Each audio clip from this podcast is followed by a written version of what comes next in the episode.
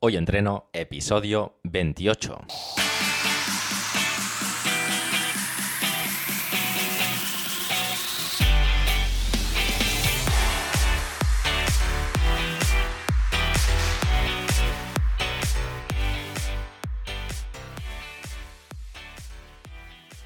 Muy buenas y bienvenidos a Hoy Entreno, el podcast en el que entrevistamos a expertos del mundo de la salud y el deporte.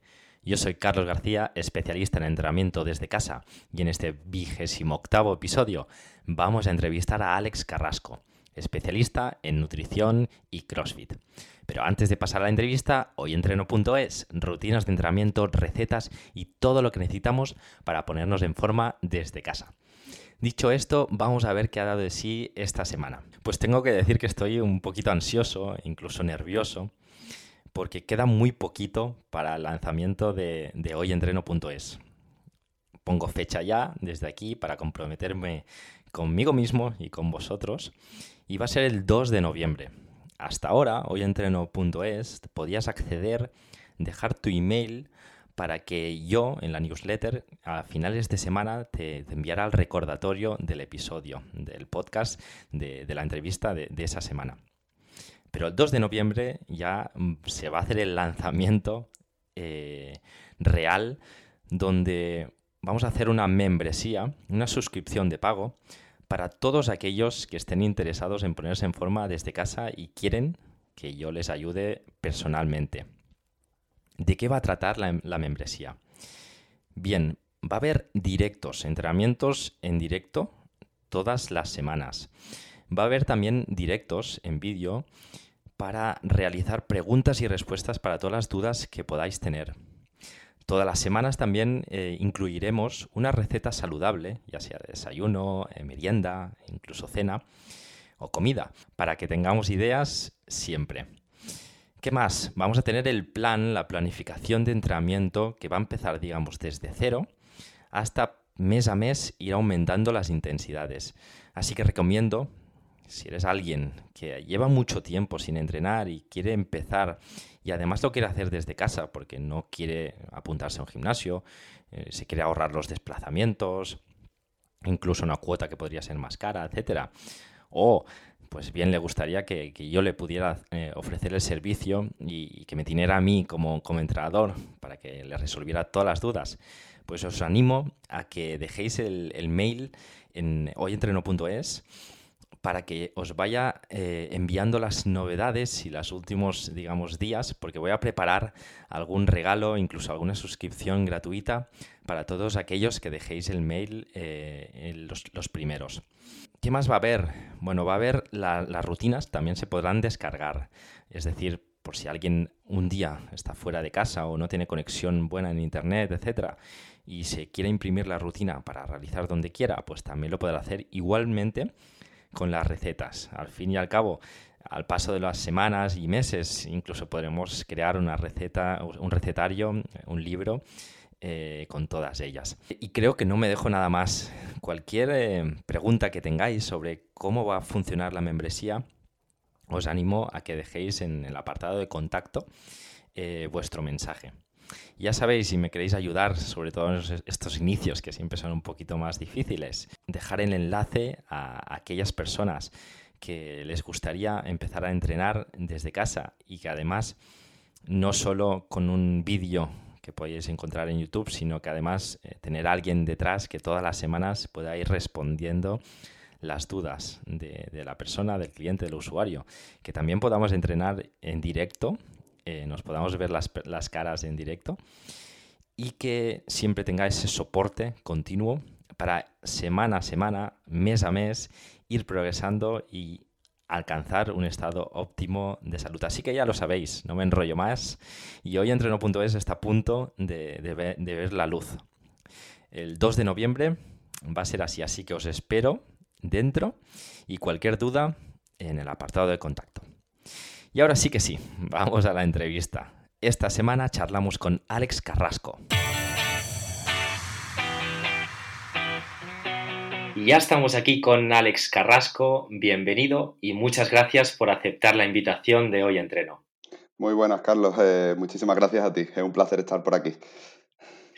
Me hace ilusión eh, estar hablando contigo porque además eh, el tema del CrossFit lo hablamos eh, justo casi cuando empezamos este programa, en el capítulo 6, en el episodio 6 con Matías Hernández, hablamos de CrossFit, pero a modo muy general, además de un aspecto más comercial, que es el CEO de Belites Sport, que es una marca de, de combas. Entonces, bueno, hoy quiero ahondar un poquito más sobre el aspecto de nutrición, ya que creo que, nos puedes aportar mucho en este sentido. Em, pero antes de nada, por si alguien no te conoce, ¿quién eres y a qué te dedicas? Bueno, seguramente muchas personas no me conozcan. Eh, así que nada, resumiendo rápido, pues soy una persona que desde que empezó en el gimnasio, por pura casualidad, eh, empezó a leer muchísimo sobre nutrición, sobre los temas de entrenamiento y empecé a interesarme mucho y empecé a ir un poquito más allá, ¿no? Entonces, pues eh, años después descubrí el CrossFit y todo lo que había aprendido de entrenamiento y de nutrición, pues eh, dije, pues lo voy a extrapolar al, al, CrossFit, ¿no? Y también años más tarde, pues decidí eh, dejar lo que estaba estudiando para dedicarme a, bueno, a cursar el, grado superior en dietética. Y pues a día de hoy dedicarme a, a, la nutrición en CrossFit, tanto en consulta. Y eh, recientemente, pues me ofrecieron trabajar en mi box, debido, bueno, pues a todos los años que llevo, pues también sobre conocimiento, haciendo cursos, formándome y tal. Y la verdad es que mm, para mí fue como, como un sueño, ¿no? Como decir, wow, sí, claro que sí, que, claro que quiero. Y pues nada, pues a día de hoy pues me dedico tanto a, a llevar eh, atletas de CrossFit de nutrición en consulta, como eh, trabajar en el box como, como coach en, en, Field CrossFit. Así que, bueno, básicamente, resumidamente, eh, es a lo que me dedico a día de hoy. Genial, has hecho, bueno, eh, incluso habla, hablé también en los primeros episodios con Ana Gil y no sé qué tiene el, CrossFit, que es algo que, que engancha. Bueno, hay personas que, que una vez lo, lo, empiezan, digamos, les cuesta mucho, digamos, desengancharse.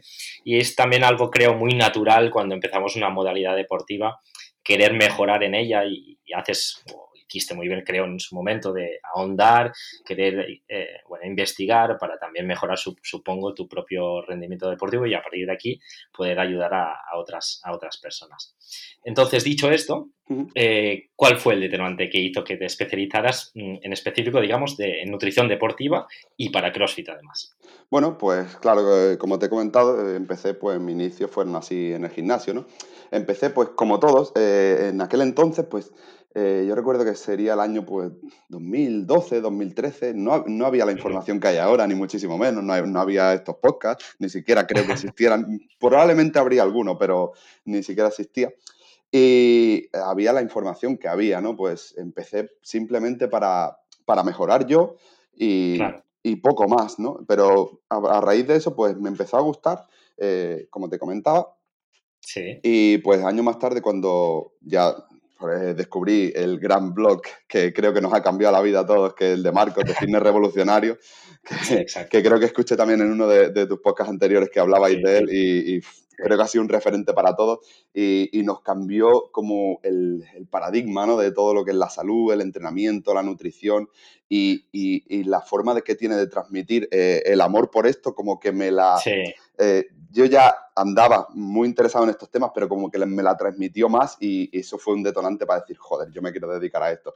Y nada, pues años más tarde, eh, cuando conocí el CrossFit y lo que decías antes, es un deporte que nos engancha muchísimo y pues decidí extrapolar todos los conocimientos que yo había adquirido años anteriores para mm, traerlos al mundo del CrossFit, que donde había pues mm, también un deporte bastante nuevo, sobre todo en este país, y había cierto desconocimiento, ¿no? ¿Sabe? en el mundo del gimnasio ya había muchos referentes en el mundo de la nutrición muy buenos y yo dije, bueno, eh, poco tengo más que aportar en el mundo del gimnasio, pero si empiezo a investigar y a extrapolar muchos de los conocimientos también eh, conmigo, con mis atletas, pues eh, lo traigo al mundillo del CrossFit, pues intentaré aportar el máximo para que todos los atletas que hagan CrossFit pues, puedan mejorar también, ¿no? Entonces, pues, eh, eso, se juntaron dos de mis pasiones y, las traje aquí al mundillo del CrossFit. Y pues a día de hoy, pues, sigo aprendiendo, investigando, probando, fallando y, volviendo, a aprender de todo, ¿no? Exacto, a veces eh, bueno, es un ensayo-error con nosotros mismos y si vemos que funciona ya lo podemos extrapolar luego a nuestros clientes o las personas que, tengamos a nuestro alrededor. Eh, tengo que decir, como, como digo casi todas las semanas, que sí, Marcos fue un pionero, es aún eh, una persona referente, obviamente, y lo creo que será para muchos años porque, bueno, tío es una máquina, sabe muchísimo. y, estoy muy de acuerdo en, lo que decías. Yo también terminé la carrera sobre el 2009, 10, y sí que había información, pero era como información pues, de alto rendimiento. Eh, no era tan como aplicada a la salud y él ha sabido, bueno, pues a través de, también de su manera de comunicar, pues traer a veces esos conceptos que pueden ser complicados que dice a nivel científico, eh, bueno, pues hacerlo mucho más masticable, o sea, mucho más eh, sencillo para la población y, bueno, a mí también eh, fue uno de, los, de las personas que me, que me engancharon desde, desde el momento que, bueno, descubrí su blog y su podcast. Mm, genial. Dicho esto, bueno, pues he ido, sobre todo, cuando hago, preparo las entrevistas, pues obviamente investigo todo lo que publicáis, en este caso en Instagram sobre todo. Y creo que tienes un post muy interesante que, que habla sobre la rueda de alimentación negativa, que no la había escuchado así tal cual, eh, pero bueno, y como no lo conozco, me gustaría que, nos explicaras de, qué trata. Sí, pues mira, esto es básicamente, a ver, el nombre, eh, no sé, me lo inventé porque eh, vi que era como una rueda y es fácil de entender porque es una rueda de realimentación negativa que mm, conforme varios puntos, pues se va realimentando de cada vez y se vuelve más negativa, al igual que está al contrario la rueda, cualquier cosa de realimentación positiva. Entonces, esto se, mm, es un poco extrapolado también, porque me veo mucho que en este deporte, eh, y bueno, en, general, ¿no? Pero en este deporte se ve muy afectado por las típicas dietas que son muy restrictivas eh, a la hora de perder grasa y que son muy cortoplacistas, ¿no? Entonces restringen mucho las calorías. ¿Qué pasa? Que cuando nosotros restringimos muchísimo las calorías, eh, los entrenamientos se vuelven de peor calidad, entrenamos menos duro, ¿no? A la vez que nuestro NIT se reduce, se reduce bastante, nuestro, nuestro movimiento involuntario, nuestros gestos, cómo nos movemos, las veces incluso que parpadeamos, nuestro, mm, nuestra forma de gesticular, se reduce mucho ese gasto, ¿no? Sabemos que, bueno, una de las adaptaciones de, una, una, dieta muy baja en calorías eh, no es tanto la reducción del metabolismo como tal, sino que lo que se ve principalmente afectado, es eso que le llamamos reducción del metabolismo, es principalmente porque pasamos a movernos menos de forma involuntaria. y ahí es donde está. sí, sí, sí. exacto, exacto. Entonces, sumamos que entrenamos menos duro. Ese entrenamiento, al entrenar menos duro, gasta menos calorías. Se reduce eh, el NIT, también gastamos menos calorías. Claro. ¿Qué pasa? Que todo esto eh, genera que tengamos eh, mayor frustración con nuestros entrenamientos, a la vez tenemos más malestar, cuando tenemos más malestar descansamos peor, ¿vale? Hablamos siempre de dietas muy restrictivas. Eh, ¿Qué pasa? Que cuando descansamos peor, tenemos más malestar, tomamos peores decisiones. Tomamos peores decisiones, me refiero a que nosotros, eh, uno de los principales errores que a la hora de, perder grasa son las comidas que le llamamos libres, ¿no? Libres entre comillas, porque, bueno, este tema lo podemos discutir después, comidas libres, no libres, pero, mm, por así decirlo, saltamos más el plan, ¿no? Saltamos más la dieta, por así sí, eh, ¿Vale? Ese plan. ¿Qué pasa? Que cuando saltamos más el plan, al ser muy restrictivo, tenemos menos progreso. Cuanto menos progreso tenemos, tenemos mayor frustración. ¿Qué pasa? Que con todo esto, que eh, nosotros eh, estamos en una dieta muy restrictiva, a la vez tenemos todo ese tipo de malas sensaciones, entrenamos mal, nos movemos poco, nos encontramos mal, más apáticos. Eh, y además, como tenemos, tomamos peores, mm, más malas decisiones al tener más antojos, eso hace que el déficit total, por ejemplo, en, un tiempo de tres meses, por así decirlo, el déficit total sea muy, poco, muy poco, si es que existe, ¿no? Cuando el déficit, por ejemplo, semanal es muy intenso, pero llegado al fin de semana descontrolamos tanto porque a nivel de antojos también creamos muchas muchas adaptaciones y, al final, pues ese déficit eh, no es tan como nos gustaría, ¿no? Pese a que eh, cuando seguimos la dieta, por así decirlo, es muy agresivo. ¿Qué pasa? Que no tenemos resultados. Cuando no tenemos resultados, ¿qué hacemos? Eh, bajamos más las calorías. Cuando bajamos más las calorías, volvemos a empezar. Entrenamos, eh, podemos entrenar menos, nos arrastramos en los entrenamientos, se reduce otra vez el NIT, eh, descansamos peor, nos encontramos peor, tenemos más ansiedad y todavía nos saltamos eh, más ese plan, ¿no? Todavía tenemos esas comidas libres, de hecho descontrolamos más y esto pues se va realimentando. Cada vez tenemos peores, eh, peores resultados porque al final mm, el déficit es inexistente o incluso llegamos a un superávit porque sabemos que, bueno, seguramente te habrá pasado, le habrá pasado a muchas de las personas que nos están escuchando que han hecho una alimentación muy restrictiva y eh, su, relación con la comida ha empeorado muchísimo. Han llegado eh, el fin de semana, por así decirlo, eh, y, no han podido controlar. Han empezado a comer, hemos tenido unos atracones muy bestias y, no es, eh, yo siempre digo que no es difícil eh, llegar en un día a comernos 8.000 o 10.000 calorías. No es difícil. la, ansiedad que pueden generar este tipo de alimentaciones, pues puede generar eso. Entonces, al final, pues, mayor superávit, generamos en total un superávit ¿Y qué hacemos? Bajamos más las calorías entre semanas. Y a esto es una rueda que realimenta de forma negativa, ¿no? Y por lo contrario, pues yo siempre digo que para este deporte todavía más, porque es un deporte que se centra mucho en el rendimiento deportivo, además que, requiere mucha cantidad de calorías, pues deberíamos hacer lo contrario, un déficit moderado que nos permita entrenar mejor, eh, que no nos reduzca mucho el NIT, mm, descansemos mejor, tengamos mejores sensaciones, por lo tanto, eh, tomamos mejores decisiones porque nos encontramos bien, lo que hace que nos controlemos más en nuestras ingestas libres, no tengamos una ansiedad brutal, eh, vayamos notando resultados, pero muy importante también que disfrutemos del proceso, ¿no? Porque una alimentación completa, que tenga de todo, disfrutamos más el, proceso. ¿Qué pasa? Que todo esto al final se va realimentando de forma positiva, lo podemos mantener en el tiempo y al final ya sabemos que lo que importa es mantener en el tiempo, ¿no? La adherencia es el, aspecto más importante de todo esto. Entonces, pues, eh, existen este tipo de, estas dos eh, caras de, la misma rueda, ¿no? Una va en, realimenta de forma positiva en, ella misma con esas decisiones y otra de forma negativa ella misma con las malas decisiones. Entonces, pues, ser consciente me gusta, Me gusta mucho, sí, sí. Me gusta mucho el concepto y como lo has explicado, eh, creo que es muy gráfico, tal como, tal como lo has dicho. Sería como la carrera, una carrera de la rata que no, nos llega, no nos lleva a ninguna parte. Además, el CrossFit es un deporte, como bien dices, de media alta intensidad, entonces requiere eh, energía y, creo que lo has explicado eh, estupendamente. Eh, hablamos también semana tras semana con María Merino, que hablamos también de pérdida de, grasa o, de peso, ahora no recuerdo 100%, lo mismo. Dice que las dietas restrictivas al final no te llevan a ningún... a ninguna parte, lo que tienes que hacer es llevar una alimentación, como se suele decir, de real fooding o saludable o como quieras llamar, em, para pues para tener a medio o largo plazo una salud, eh, digamos, eh, estable, correcta y que al final eso es lo que te hará eh, tener un cuerpo deseado. luego será tu entrenamiento, la intensidad que le des, lo que marcará también la, la diferencia. Me ha gustado mucho.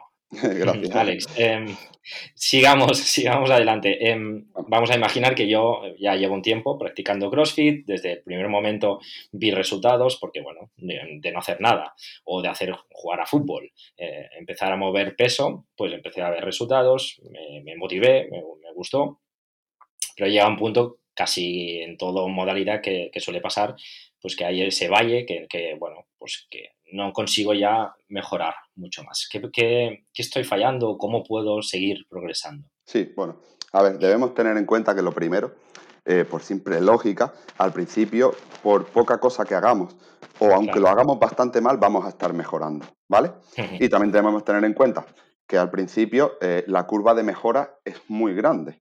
Y cuanto más pase en el tiempo, esa, esa curva se va aligerando. No es lo mismo la mejora del mes, del día cero a los tres meses que de los tres meses a los seis meses, pese a haber pasado el mismo tiempo. Eso tenemos que tenerlo completamente en cuenta, pero como en casi todos los aspectos, ¿no?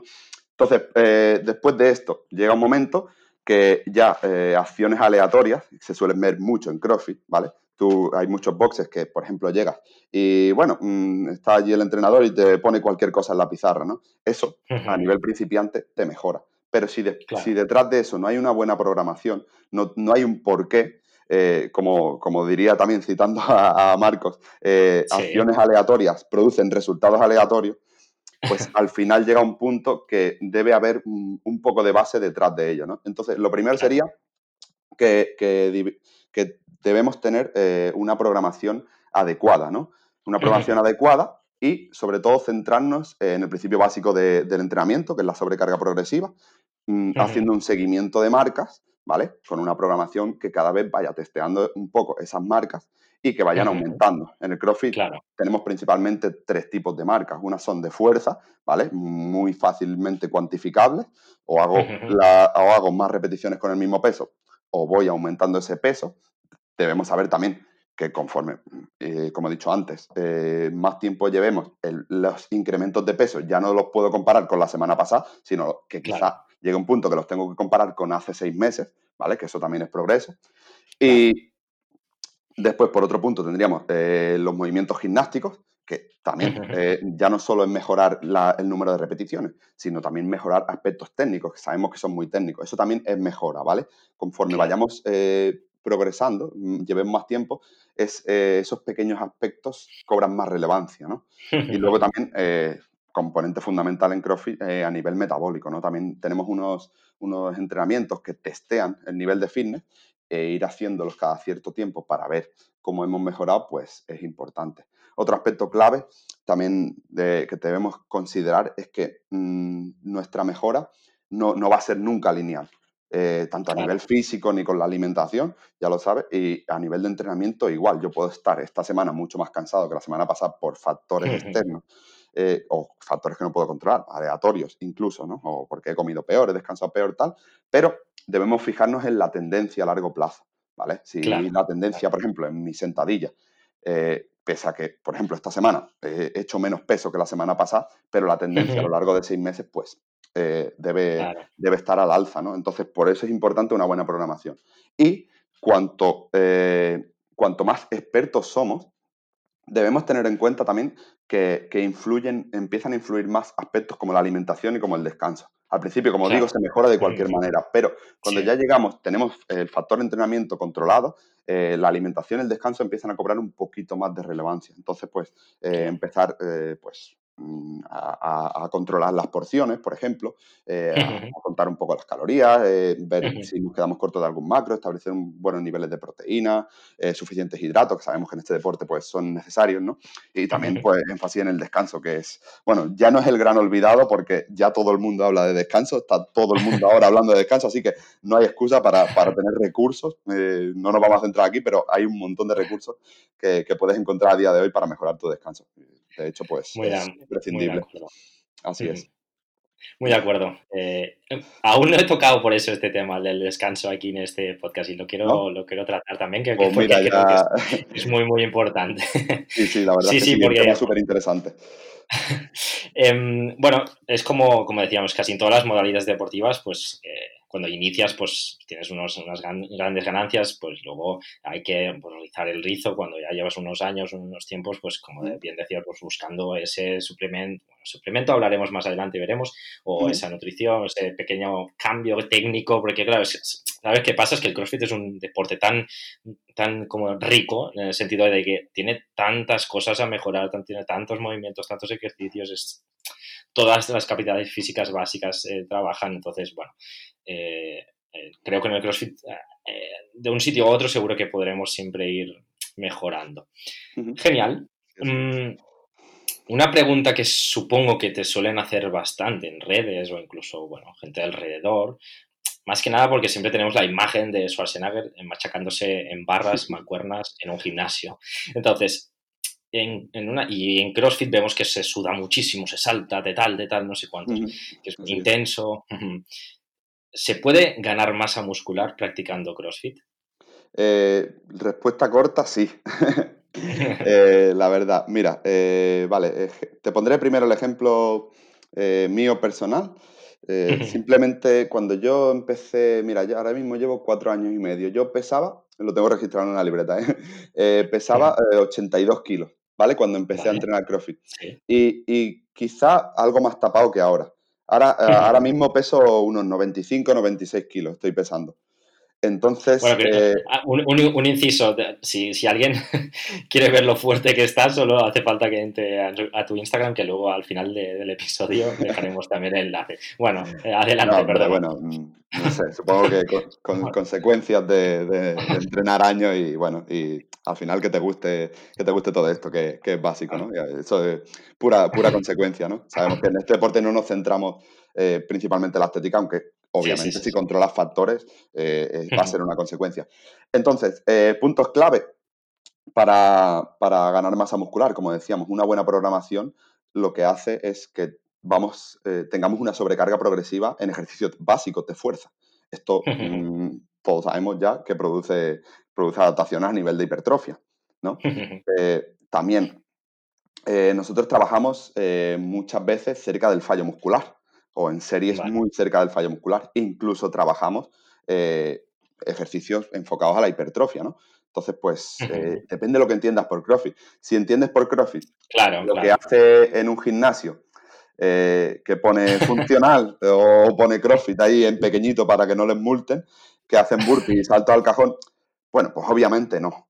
¿Vale? Pero debemos entender qué es lo que entendemos por CrossFit y, CrossFit abarca muchísimo. CrossFit abarca deportes de fuerza, abarca deportes gimnásticos y abarca, abarca pues, mm, ejercicios que se mueven muchísimas cargas.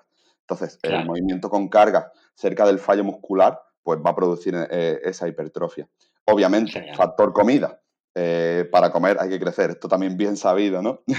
tenemos que, tenemos que pues, comer acorde a ello, ¿no? Pero sí, con una buena programación, centrándote en mejorar mm, tal cual, en simplemente mejorar, mejorar eh, en todos los aspectos del deporte, pues muchas de las adaptaciones pues vienen eh, a nivel de, masa muscular, obviamente. Nuestro cuerpo pues necesita más masa muscular para ser cada vez más fuerte, incluso para ser eh, cada vez más resistente a nivel muscular, también necesita mayores depósitos de glucógeno, ¿no? Hacer series muy mm, largas al fallo, pues eso, también, también puede producir hipertrofia. Entonces, pues sí, te diría que, sí. pero claro, eh, mm, si tu objetivo principal es la ganancia de masa muscular solo y exclusivamente, no es tu deporte, obviamente. Ya.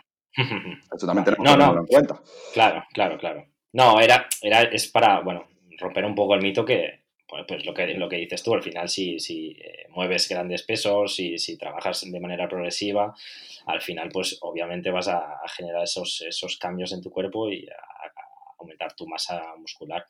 Eh, y el inciso este que has dicho también de, los CrossFit que se suelen bueno, eh, vender o ofrecer en gimnasios, pues diferenciar que a veces no es un CrossFit 100% real.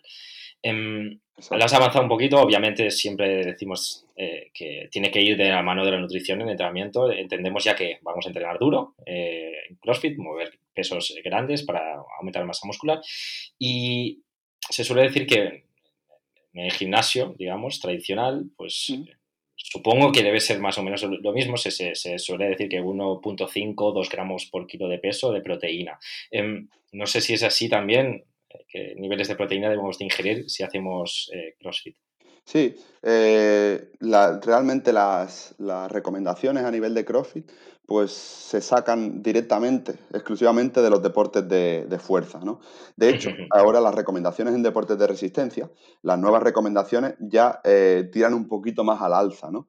Pero claro, pensamos que CrossFit eh, no solo es un deporte de fuerza, ni tampoco es solo un deporte de resistencia, bien programado, ¿no? Sino que combina la fuerza, la resistencia. Pero aparte de eso, eh, a nivel articular tiene un gran impacto. Piensa que saltamos, eh, hacemos muchos movimientos gimnásticos, hacemos muchos movimientos de alterofilia, altas repeticiones. A nivel articular también tiene impacto, por lo que recomendar menos proteína que un deporte de fuerza no tendría sentido. Incluso aunque, aunque sea un deporte no tan enfocado a la fuerza, eh, mm, sí que las recomendaciones eh, se extrapolarían directamente de los deportes de fuerza, eso es lo que has dicho, en torno a 1.5, incluso un poquillo más, 1.6, hasta 2.2 gramos por kilo de peso. Eh, moviéndonos en ese rango iremos bien. Básicamente ¿Y en, serían esas las recomendaciones. ¿Y en cuanto a los carbohidratos?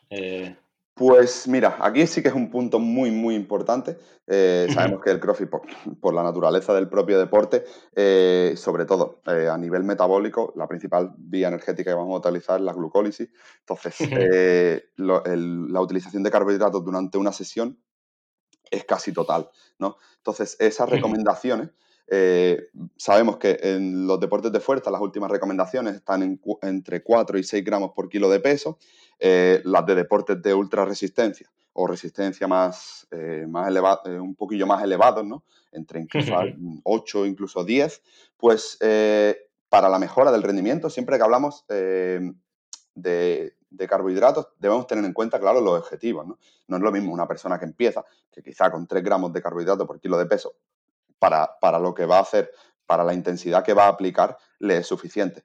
Pero si hablamos ya más de un atleta avanzado, en una búsqueda total del rendimiento, eh, me quedaría, al ser un deporte híbrido, en deporte, entre deportes de fuerza y deporte de resistencia, me quedaría con un punto eh, medio, 6 gramos, eh, en torno a 6, bueno, entre, por, así decirlo, 4 y 8 gramos por kilo de peso. Puede ser una cantidad muy elevada, pero claro, hablamos de, buscar la máxima... el máximo rendimiento, en, personas, pues quizá en en principiantes, pues no deberíamos tener eh, tanto en cuenta esto, simplemente añadir carbohidratos en cada una de nuestras comidas, pues ya que probablemente no nos hace falta ni controlar las raciones, simplemente comiendo bien, añadiendo carbohidratos de calidad, proteínas y, vegetales y grasas de calidad en cada comida es suficiente para mejorar. Después, en sujetos más intermedios, sí que deberíamos eh, controlar un poco más esas raciones, esa ingesta de, carbohidratos, en torno a 4, 6 eh, gramos por, de carbohidratos por kilo de peso y ya en sujetos más avanzados, que tengan doble sesión o esas cosas, sí que eh, intentaría ir un paso más allá, en torno a 6, 8 gramos por kilo de peso para, aunque, bueno, claro, ¿qué entendemos por, por élite, no? Seguramente haya poco. A día de hoy hay poco. Entonces, pues la, mayor parte son sujetos pues intermedios, ¿no? Entonces, pues básicamente parecido a los deportes de fuerza, sobre todo si quieren ganar eh, ese rendimiento para la pérdida de grasa, sí que hay un punto aquí importante. Y es que, bueno, se ha visto en, estudios que eh, bajar más de 2,5 gramos de carbohidrato por kilo de peso puede ser contraproducente a nivel de rendimiento, incluso eh, para la pérdida de, masa muscular. Y se extrapola de los deportes de fuerza, eh, pero con más motivo, como decimos, por la naturaleza del CrossFit, pues todavía estaría ahí en 2.5 3. sería un punto mínimo para, tener en cuenta en, una fase de, pérdida de grasa sin que se vea afectado nuestro rendimiento. ¿no? Pues una recomendación bastante alta si, las comparamos con a veces hacen en un gimnasio, que mm, incluso se, se, hacen dietas muy, muy low carb entonces, pues, pero claro. No, pero es muy, es muy interesante que hagas el apunte porque a veces puedes llegar a ser contraindicatorio o al menos que digas, ostras, esto en la cabeza me va a petar con, con este concepto, pero bueno, tenemos que entender lo que estamos realizando, la práctica que estamos realizando, que tiene sus eh, particularidades, características y por eso, pues, tanto las dietas como los programas no son eh, extrapolables de un sitio para otro, sino que obviamente para eso están las personas que se especializan y tienen que adaptarte al deporte o lo que quieras tú de objetivo a, tu nutrición o, dieta, como quieras llamarle. Que no me gusta llamar la, palabra dieta, pero bueno. Claro, a mí tampoco. a veces bueno, nos referimos a dieta, pero bueno, eh, ya, claro, eh, por llamarlo de alguna manera. Eh, Alex, ¿qué, ¿qué opinión te genera el ayuno intermitente y cómo puede afectar en nuestro rendimiento en CrossFit? Bueno, pues el ayuno, eh, yo siempre digo que es una herramienta cuando mm, ya tenemos controlado todo lo demás, ¿no? Eh, nosotros tenemos que tener en cuenta que lo, principal eh, a la hora de la alimentación es qué comemos a nivel de alimentos, cuánto de ello comemos a nivel de calorías y los macronutrientes, ¿vale? Eso, eso es lo que va a determinar al final nuestros resultados, así decirlo. O sea, comida de calidad, calorías totales y macronutrientes. Eh, entonces, eh, una vez dominado esto, ya tenemos mm, muchas. Pasaríamos al siguiente punto, que sería hablar del número de comidas, timing nutricional y todo eso, ¿no? Y ahí entraría eh, en juego el ayuno intermitente. No es más que una forma de, repartir nuestras comidas, ¿no? Entonces, ¿se puede rendir haciendo ayuno intermitente? Por supuesto, teniendo en cuenta el total de calorías, por supuesto. Eh, eh, yo lo utilizo, bueno, y he visto muy buenos resultados, sobre todo en personas que entrenan muy temprano y que mm, unas horas más de sueño les benefician más que levantarse muy pronto para, para, hacer un desayuno al menos unas dos horas antes para que eso no afecte la alta intensidad, ¿no? Entonces, gente que entrena muy temprano es muy buena recomendación. De hecho, se, eh, hay muchos, muchos testimonios de gente que eh, nunca había entrenado tan bien hasta que ha empezado a hacerlo en ayunas, porque se sienten mucho más ligeros, ¿vale? Sabemos que, bueno, que la, alta intensidad mm, eh, que, tiene nuestro deporte, mm, si nosotros no hemos hecho bien la digestión, nos sentemos un poco pesados, va a mermar mucho las sensaciones y el rendimiento en ese aspecto. Entonces, pues es súper buena herramienta en, en este, en este Muy contexto. Interesante. Sí, también, claro, sobre todo para añadir más horas de sueño. A la gente, eh, por lo general, no le hacen falta más calorías, sino más horas de sueño. Exacto, sí, es, Lo, último que dejamos, digamos, casi. Exacto, exacto. Entonces, añadir alguna hora más de sueño con, eh, sacrificando una comida que es el desayuno, si después podemos, obviamente que podemos eh, meter la cantidad de calorías que necesitamos por lo general, pues va a ser mucho mejor.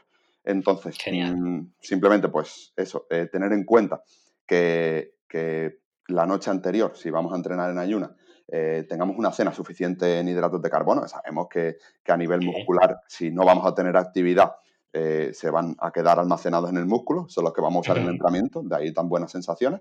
Y, y nada, pues simplemente pues eso, también pues una ayuda de un café, si entrenamos en ayuna, eso es, es básico, ¿no? Sí. Entonces, Yo casi que, casi que no podría vivir sin, sin café ahora mismo. Exacto, exacto. Totalmente, vamos. Entonces, pues, eh, en este contexto estaría muy bien, eh, tanto por sensaciones como por, por, si tenemos que entrenar muy temprano. Y otro contexto es que si estamos en una dieta bastante baja en calorías, eh, reducir el número de comidas para que esas comidas sean más abundantes, pues eh, nos puede dar ese beneficio, ¿no? Por ejemplo, si tenemos que hacer dos comidas, tenemos que ingerir 2.000 calorías, pues hacer dos comidas de 1.000 calorías puede ser eh, bastante, nos podemos sentir bastante saciados, ¿no? Es, mucho más, más sencillo eh, no comer nada, de hecho se notan muy buenas sensaciones, que hacer una comida muy pequeña, porque parar de comer cuesta más que no empezar. Entonces, eh, en ese aspecto también cuando hay, un, cuando hay un recorte de calorías o cuando hay un déficit calórico, es muy buena herramienta, por eso se utiliza tanto, ¿no? Yo, bueno, pues soy, defensor de él, pero eh, claro, como todos estos aspectos son muy llamativos, muy, muy morbosos, ¿no? Y ahora en redes sociales pues, se ven ayunos de 72 horas y cosas así que dicen, bueno, la gente eh, se está centrando en unas cosas que, joder, podría invertir todos esos recursos en otras. Pero bueno, en fin, al final siempre, siempre nos vamos a encontrar con estas cosas, ¿no? Es buena herramienta, pero claro, sin fliparse tampoco. Exacto. Hay que entender que es una herramienta más, una herramienta que tenemos ahí, que podemos utilizar, pero al fin y al cabo lo que, como repetimos 50 veces a cada episodio, pues lo que va a marcar que estés bien, mal, pues sean tus pequeños hábitos, tus pequeños gestos, lo que te, digamos, pongas en la boca, lo que descanses, lo que entrenes duro. Y eso es lo que va a marcar realmente la diferencia, no es si hay uno de más o de menos. Eso es. Y dicho esto, eh, en tu blog creo que tienes un, artículo súper interesante que habla de, dieta cetogénica y CrossFit. Entonces, ¿nos podrías hacer un pequeño resumen de lo que, de lo que hablas en él? Eh, vale, mira, aquí tenemos, hemos justo tocado los dos temas eh, que están de moda, ¿no? Ahora últimamente todo el mundo pregunta por ayuno, todo el mundo pregunta por dieta cetogénica, ¿eh? Parece que esto sea... De hecho, el ayuno y la dieta cetogénica ya se escuchaba hace muchos años y parece como que desapareció y ha vuelto, ¿no? No sé si, si tú, que llevas también tiempo en esto, seguramente de, lo, lo habrás observado, ¿no? Sí, sí, sí, sí, es así. Pues yo, creo que tiene mucha culpa Marcos, ¿eh? es uno de, los que, tal, pero bueno. Sí, aunque no sea él muy radical, eh, ya, se encargan otros de, hacerlo radical. Pues, eh, a ver, la dieta cetogénica, partiendo de la base que sepamos lo que es la dieta cetogénica, lo resumo brevemente porque tampoco, tampoco quiero hablar de lo que es, simplemente es reducir los hidratos casi, casi a cero para que nuestro cuerpo pase de utilizar eh, pues, eh, glucosa a utilizar cuerpos cetónicos como fuente de energía. ¿no? Los cuerpos cetónicos se, transforman en el hígado a partir de, grasa y es lo que utiliza nuestro cuerpo eh, como fuente de energía, ¿no? otra, vía, otra vía energética. Pues dicho esto, como hemos comentado bien, CrossFit es un deporte súper, súper demandante de hidratos de carbono. ¿Qué pasa? si nos quedamos ahí, veremos que a nivel de, podemos decir que la dieta cetogénica pues, es un horror para CrossFit, ¿no? Pero, pero siempre hay algún pero, ¿no? Entonces, eh, llevándolo a la, práctica, ¿no? Lo que se ha visto en los estudios es que eh, se han hecho eh, estudios en CrossFit, particularmente con dietas cetogénicas, donde los sujetos, pues, pese a que no ganaban rendimiento, tampoco lo perdían, ¿vale? Esto es importante. O sea, no perdían rendimiento, pero tampoco ganaban rendimiento, ¿vale? Pero eh, sí que mejoraban su composición corporal. Y esto, esto, es interesante, ¿vale? Eh, entonces, podríamos decir que una dieta cetogénica eh, para personas, también los sujetos del estudio eran personas, no eran atletas muy entrenados, ¿vale? ¿Qué pasaría si cogemos a un atleta muy entrenado y le ponemos una dieta cetogénica? Pues probablemente, primeramente que el atleta te va a decir, pues, eh, mm, ¿vale? ¿Y, qué gano con esto? Y le va a decir, bueno, no vas a ganar rendimiento. Y te va a decir, ¿vale? Pues la haces tú, ¿no? no vas a ganar rendimiento, además vas a hacer una dieta muy restrictiva y te va a decir, bueno, ¿vale? Eh, primeramente, con esto nos tendríamos que preguntar por qué queremos hacerla, ¿no? Después sí que sí que hay, eh, sí que hay casos que podríamos, ¿no? Entonces, eh, no se pierde rendimiento en, sujetos, por así decirlo, novatos barra intermedios, eh, se pierde grasa, ¿vale? A corto plazo, y, no empeora el rendimiento, pero tampoco lo mejora.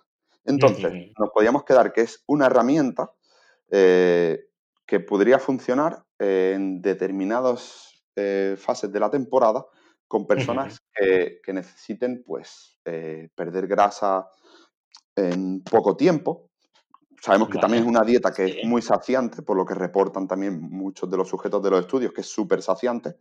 Eh, entonces, pues lo tendríamos también como herramienta a nivel temporal, teniendo en cuenta que no, no, podría, no puede ser, eh, cuando nosotros hacemos un cambio de hábitos, esta alimentación no puede ser la que nos lleve eh, directamente a hacer ese cambio de hábitos porque sabemos que no es sostenible a largo plazo. Si nosotros controlamos ya nuestra alimentación, pero en una fase de temporada quisiéramos hacer este tipo de, alimentación, sí que sería válido para después volver a retomar hábitos, ¿no? Pero si nosotros tenemos malos hábitos y pasamos a una dieta cetogénica, eh, yo no considero que sea la forma de pasar a, una alimentación saludable, ¿no? Aunque sí que puede ser saludable, porque mejora muchos de los marcadores al perder grasa, eh, mejora también a nivel de, flexibilidad metabólica, a nivel de, bueno, marcadores relacionados con la, con la resistencia a la insulina y todo eso, ¿no? Pero sería como algo puntual. ¿Qué pasa? Que es, eh, tiene muy poca adherencia. Bajo mi punto de vista, eh, sí que, eh, es decir, hemos dicho que restringe casi en su totalidad los hidratos de carbono. Incluso hay algunos vegetales que no se pueden comer, ¿no? Como puede ser la cebolla, el pimiento, cosas así que, Olvídate, pues de una olvídate de una paella. Exacto, exacto. Entonces, pues eh, yo considero que, una, buena alimentación, una buena pauta, un buen patrón alimentario, pues eh, concibe una paella un domingo con los amigos o, una cena o unas palomitas en el cine, ¿no? De vez en cuando. Y eso también enriquece tu vida y enriquece tu alimentación, pese a no ser saludable el contexto de estar con las personas, disfrutar de la comida, eh, con una buena relación con la misma, pues mm, es saludable, es salud. Entonces, pues esto pues, se vuelve una alimentación eso, temporal, muy restrictiva, ¿vale? Puede funcionar, pero bueno. Eh, es una, herramienta más y bueno, a lo mejor se suele hacer, pues, no sé, cuando está a punto de empezar el verano, pues para verte un poquito mejor quizás, o para una época, pues que lo puedas resistir, pero como dices, no creo que sea algo sostenible a largo plazo. Y es, es, es eh, digamos, como es rica en proteína, pues como decías, es muy saciable, bueno, puede aguantarse un tiempo, pero eh, es lo que decimos, los cimientos deben ser, los nutricionales deben ser unos, eh, seguirlos y a etapas, si quieres, pues, utilizar este tipo de herramientas bien, pero no es lo que debe ser, digamos, la constante, creo yo, eh, en, tu, en, tu, temporada.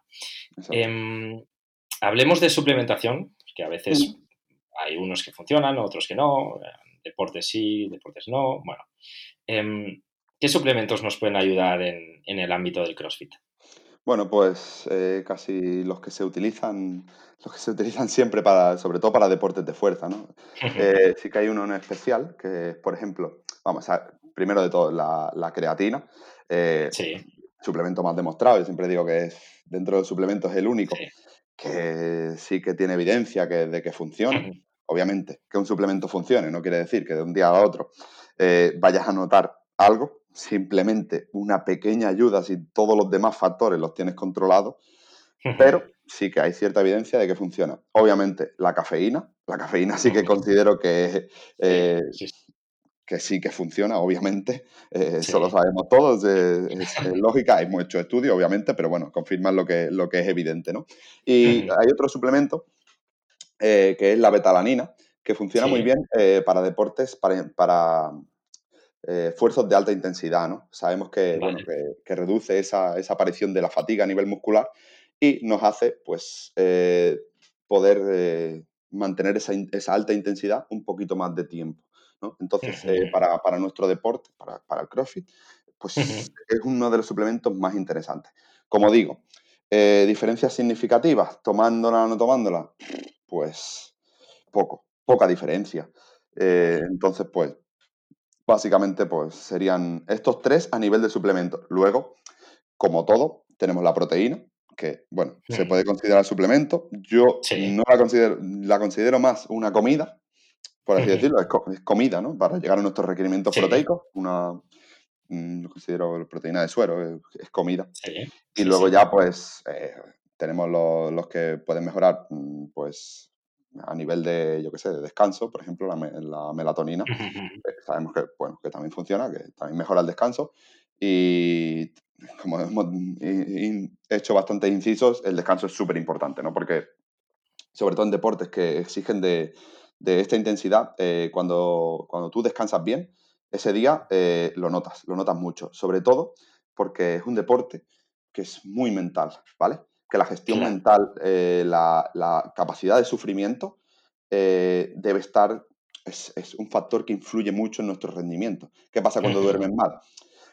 Pues que no tienes esa capacidad de, mm, sufrimiento, ¿no? Por así decirlo.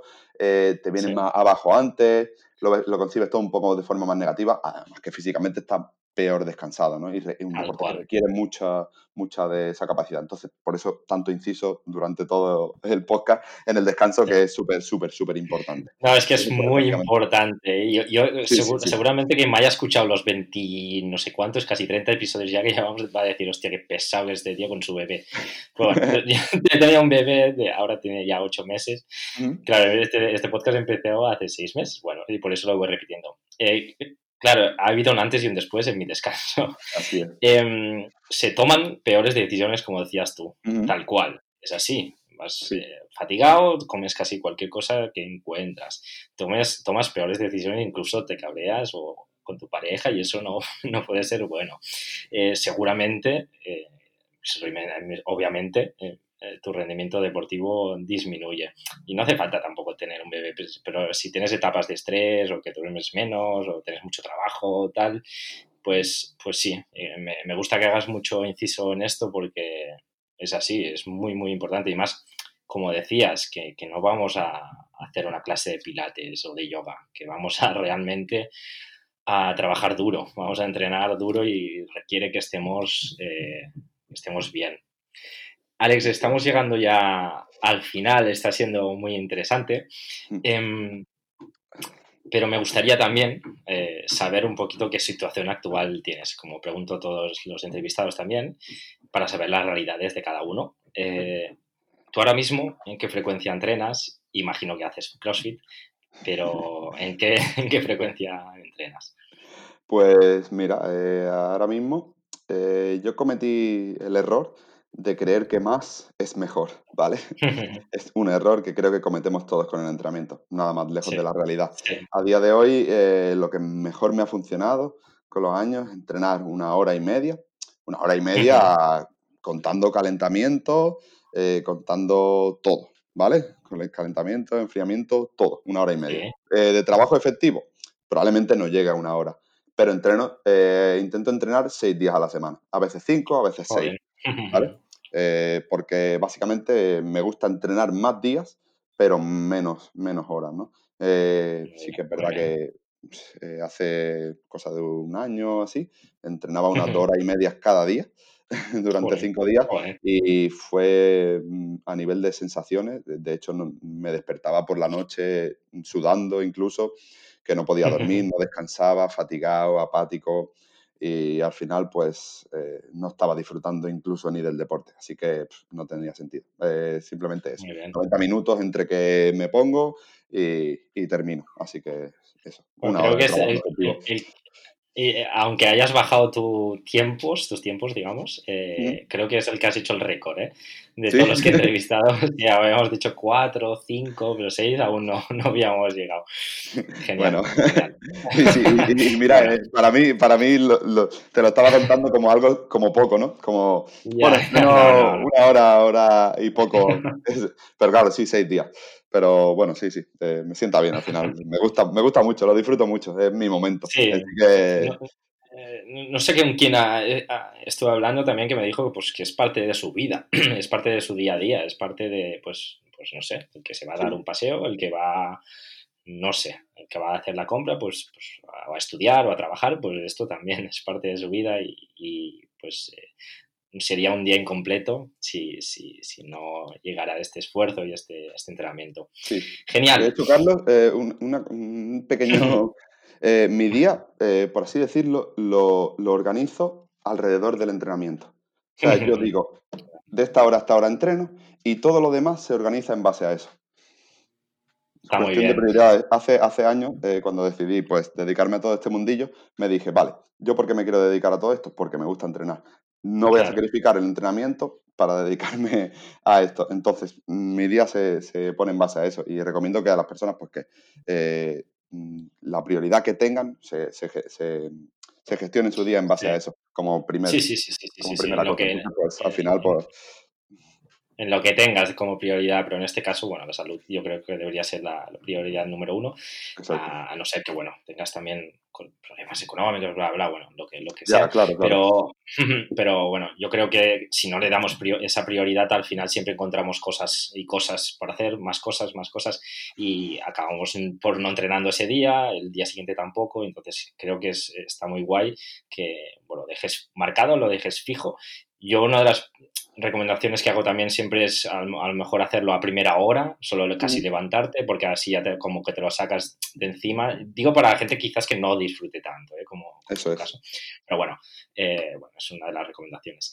Mm, para finalizar también, eh, bueno, me aprovecho un poquito de vosotros, de vuestro entorno o de estos contactos y os pregunto, a quién pues crees que podría ser interesante que, pudiéramos entrevistar, que tratásemos algún tema. No sé si tienes alguna persona que crees que nos puede encajar.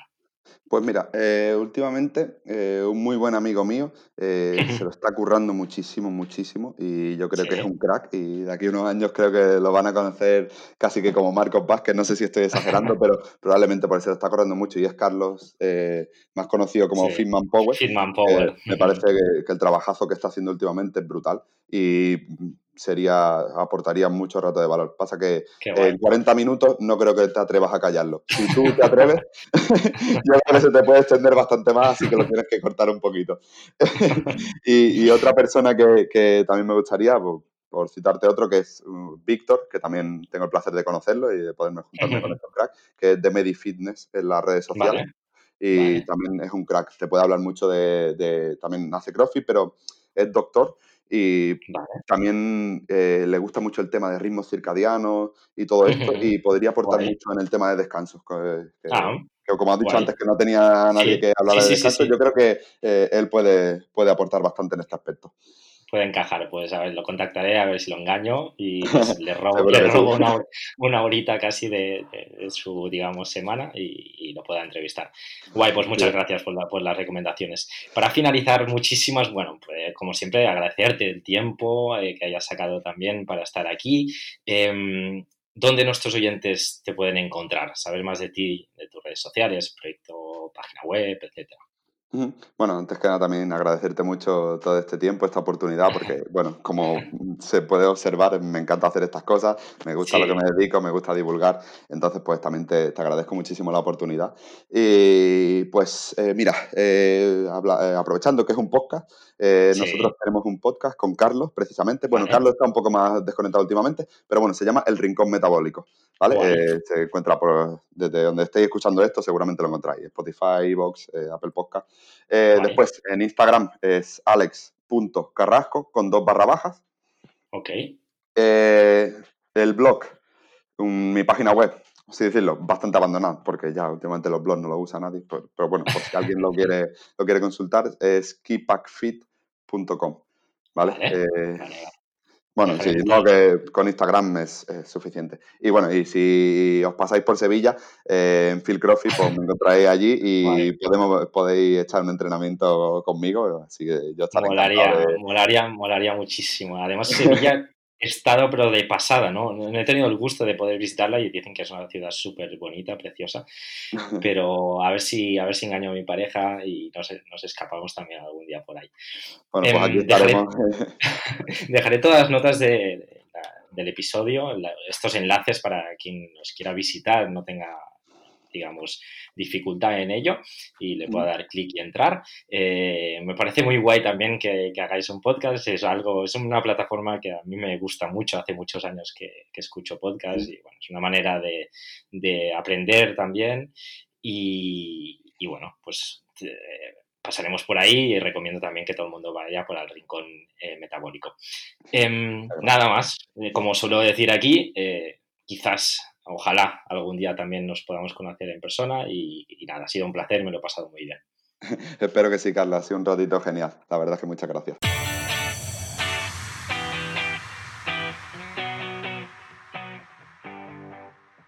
De Alex me ha encantado su, pasión que, que, transmite en todas sus palabras y en sus comentarios. Se nota que lo vive, que le gusta muchísimo, que cada día aprende cosas nuevas y, le gusta transmitirlas a todas aquellas personas que le pueda interesar. En este caso, en el día de hoy hemos hablado en, específico de CrossFit, pero incluso todos los conceptos que ha estado hablando a nivel nutricional creo que se pueden incluso adaptar a cualquier modalidad deportiva, eh, incluso también entrenando desde casa porque al fin y al cabo hablamos de conceptos eh, básicos de lo que sería una buena alimentación y nutrición.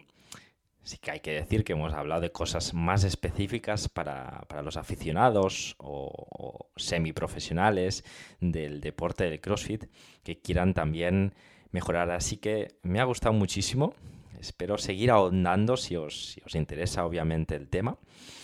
Y también hablaremos próximamente ya no solo de, de nutrición, sino también de entrenamiento aplicado al CrossFit, en este caso planificación y programación, para ir mejorando desde, desde cero hasta el máximo de nuestras eh, capacidades y posibilidades. Dicho esto, es, eh, me voy a repetir una vez más, como hemos hecho al inicio del episodio, os animo a estas últimas semanas que quedan antes del lanzamiento de hoyentreno.es a que accedáis, a que dejéis vuestro email porque os quiero eh, sorprender y os quiero a través de los emails, sobre todo cuando se acerque el día del, 2 de noviembre del lanzamiento, eh, bueno, lanzaros alguna novedad e incluso algún regalo para todas aquellas personas que quieran entrenar desde casa, que quieran empezar desde cero, que quieran también el apoyo de un entrenador, como en este caso soy yo.